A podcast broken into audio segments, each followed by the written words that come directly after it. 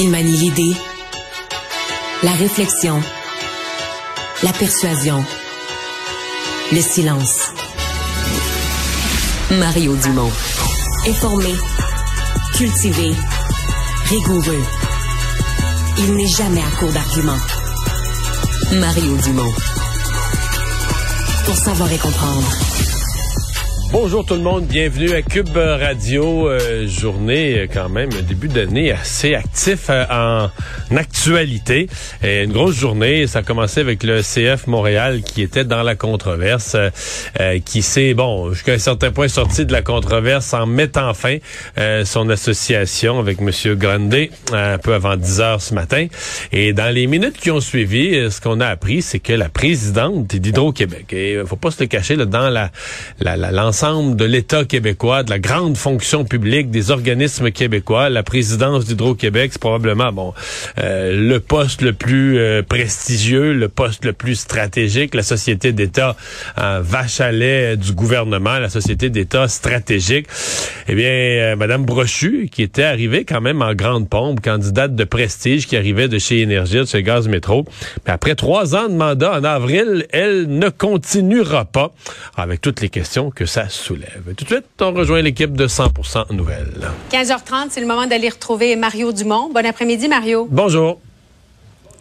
Alors, le CF Montréal qui est euh, finalement revenu sur sa décision aujourd'hui et a mis fin à son entente avec Sandro Grande. On va écouter ensemble les explications du président et directeur général du CF Montréal, Gabriel Gervais. Nous, on s'attendait quand même à avoir des gens mécontents mais pas de l'ampleur que, que, que, ça s'est matérialisé euh, hier soir. On savait les gestes qu'il avait faits. dans le processus, pour lui, c'était les, les, disons, les dix dernières années après le malheureux événement, comment il s'est comporté, les références qu'on a eues, que ce soit à Laval, à Montmorency ou autre, dans les clubs. Donc, c'est ces choses-là qui nous ont incités à lui donner une deuxième chance, mais encore une fois, force d'admettre aujourd'hui que ce fut une erreur. Mario, est-ce que c'est réaliste de penser qu'on peut donner une deuxième chance, dix ans plus tard, à une personne qui a souhaité la mort de l'ancienne première ministre, Pauline Marois? C'est une bonne question, hein? Euh, Paul Saint-Pierre Plamondon, quand même, qui a parlé, euh, qui a fait des interventions euh, très, très, très d'aplomb sur cette question-là. Euh, je parle de la question en général de, la, de, de, de, la situation de M. Grandet à, chez, euh, chez le CF Montréal. Et sur ce point précis de la réhabilitation, il a dit, ben moi, je suis pas dans la culture qu'on cancelle des gens à vie. Euh, donc, lui, il disait, ben non, il y a une ouverture à entendre des, des excuses formulées clairement, une prise de conscience de la gravité de ce qu'on a fait, etc. Donc, c'est certain que ce qu'ils ont fait hier, euh, le CF Montréal, un petit communiqué, parce que dans le fond, c'est un peu ça l'affaire. Oui, c'est ça. A, raté, le CF a raté sa façon de le présenter. Ouais. Et ce que disait M. Gervais aujourd'hui, puis je...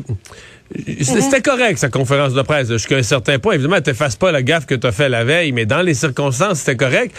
Et c'est comme si lui nous disait, ben nous, là, au cours des dernières années, on a vu évoluer le personnage dans une direction différente de ce que ce qu'il a fait sur la place publique il y a dix ans. on a vu des bonnes choses qu'il a fait. et c'est comme si, un peu comme s'il nous disait, mais il aurait fallu hier qu'on vous fasse une conférence de presse, dans le fond, pour pour faire évoluer la population au même rythme, pour que lui présente des excuses, pour mm. euh, faire. Mais tu sais, en fond, l'événement.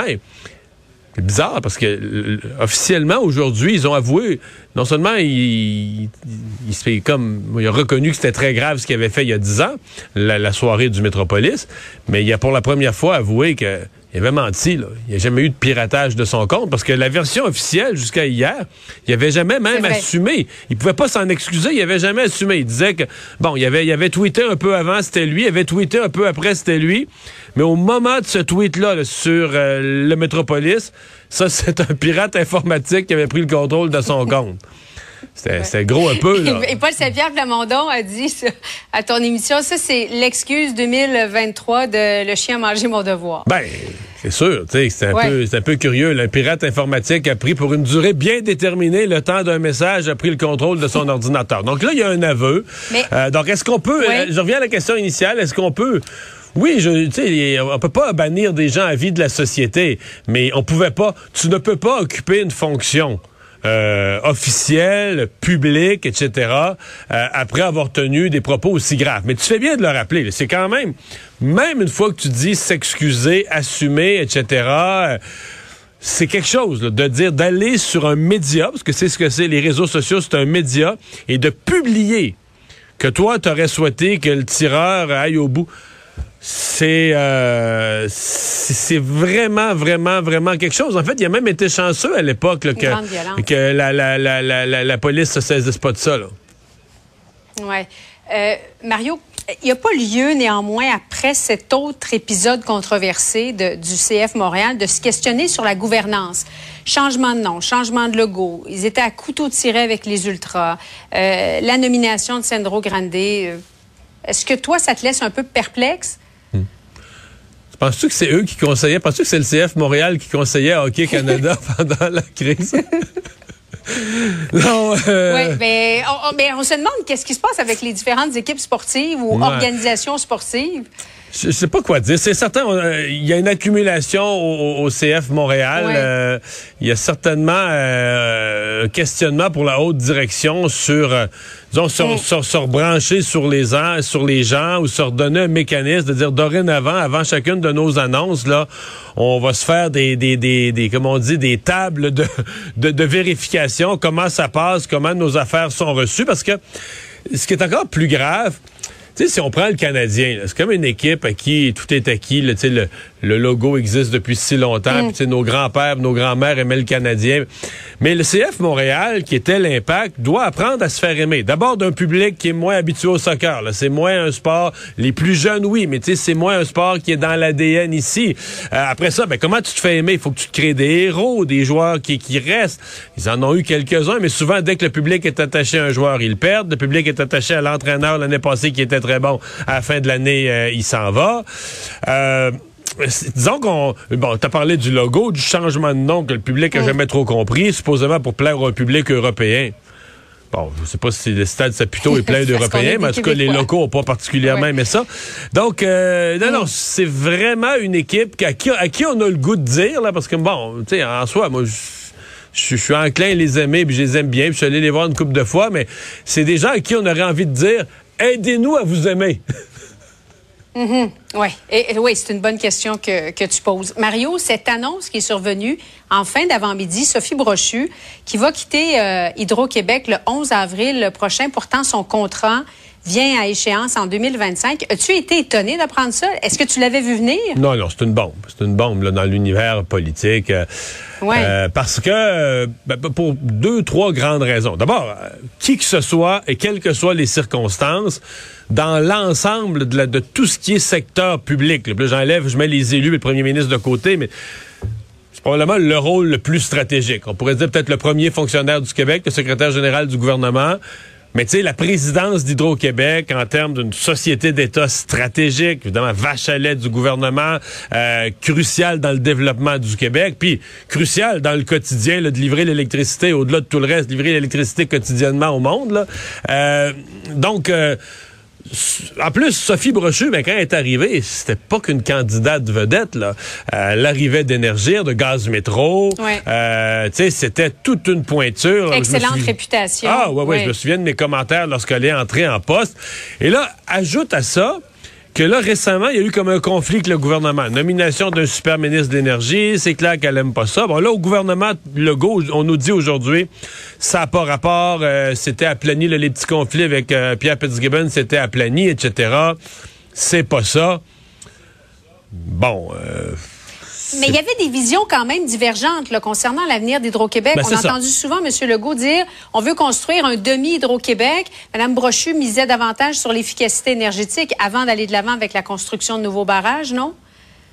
Oui, oui, puis elle n'a pas été nommée, là. Euh, elle n'a pas, elle a pas été nommée dans cet esprit-là. C'est comme si c'est le gouvernement qui est en mm. train de virer un peu son, son paquebot pour des raisons, à mon avis, qui sont justifiées, justifiables, mais euh, est-ce que est-ce qu'on l'a mis dans le coup? C'est que ça soulève beaucoup de questions. Là. ça soulève énormément de, questions. Et peut-être que c'est pas... Euh, tu sais, c'est pas bêtement, elle aime pas Fitzgibbon, elle claque la porte. C'est pas aussi simple que ça.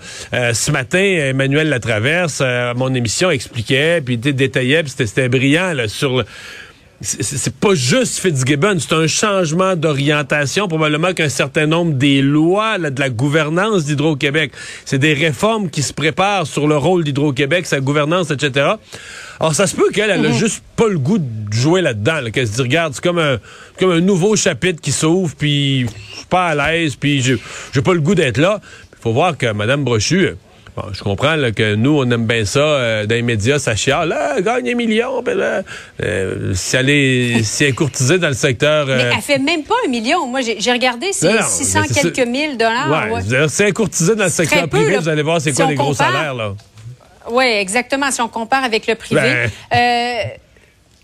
oui, c'est pas mal plus. Mario, juste en terminant sur ce dossier-là, il y a un PDG d'Hydro-Québec, mais dans les faits, qui tire les ficelles? C'est le premier ministre? C'est le Conseil des ministres? Non, non. Hydro-Québec a une certaine indépendance. C'est juste que c'est pas, je veux dire, comment je dirais ça? La, personne qui est président ou présidente d'Hydro-Québec a les coups des franges qu'à un certain point. C'est juste qu'il y a un actionnaire. À un moment donné, il y a un actionnaire principal. C'est le gouvernement. C'est Donc, euh, oui, et quand le premier ministre dit il faut, faut aller par là, c'est pas le gouvernement qui peut décider dans le quotidien. Mais si le gouvernement dit, moi, j'ai besoin de plus d'énergie, euh, je veux des autos électriques, je veux en vendre à l'État de New York, je veux, je veux, je veux, ça va prendre des nouveaux barrages, ça va prendre des nouvelles sources. Oui, l'actionnaire principal, à un moment donné, peut décider, garde, on tourne dans cette direction-là. Et euh, il est attendu que la, société, la société d'État n'est pas, est pas euh, seule au monde. Là. Elle se gouverne pas pour elle-même. Elle répond à la demande, aux volontés de l'actionnaire principal. Mais ça reste la business doit être gérée par euh, par Hydro-Québec. Donc c'est un puis on n'a pas d'historique hein, de court mandat à Hydro-Québec. Euh, je remonte le Thierry Vandal sous les libéraux, André Caillé qu'on a connu euh, qui a fait une longue période. bon, Éric Martel, bon lui a fait son mandat, il est retourné chez Bombardier puis il était excellent chez Hydro-Québec puis il est en train de mettre mm-hmm. de remettre Bombardier à l'endroit pour ceux qui y croyaient pas. donc c'est pas arrivé, c'est pas quelque chose de, de, de fréquent qu'un mandat chez Hydro-Québec comme ça, à mi-chemin. Donc, moi, je trouve que c'est un malaise pour le gouvernement Legault. Euh, bon. Certain qu'on peut voir ça de l'autre côté parce qu'au cours des prochains mois, donc on va remplacer la PDG. Mais ce que je comprends, c'est que la présidente du conseil d'administration aussi, Mme Côté, son mandat vient à échéance. Donc, pour François Legault, Pierre Fitzgibbon, c'est vraiment l'occasion aussi euh, de remettre ça à leurs mains. Puis, c'est une ligne mince. Hein c'est correct que le gouvernement s'assure qu'une société d'État réplique ses, ses grands objectifs. Là. Ça, il y a quelque chose de sain. En même temps, tu veux pas voir des marionnettes président de société d'État. Tu vas avoir des gens extrêmement forts, capables de mener l'affaire. Tu veux pas. On veut pas que ce soit Pierre Fitzgibbon qui devienne PDG d'Hydro-Québec par ricochet. On veut qu'il y ait quelqu'un. Euh, oui, qui entend les grandes orientations du gouvernement, puis qui, qui est prêt à marcher dans, dans, dans, comme on dit, dans le grand plan, mais on veut une personne forte là, à la tête, euh, à la tête d'Hydro. À suivre donc. Merci beaucoup, Mario. Bon après-midi à toi. Au revoir.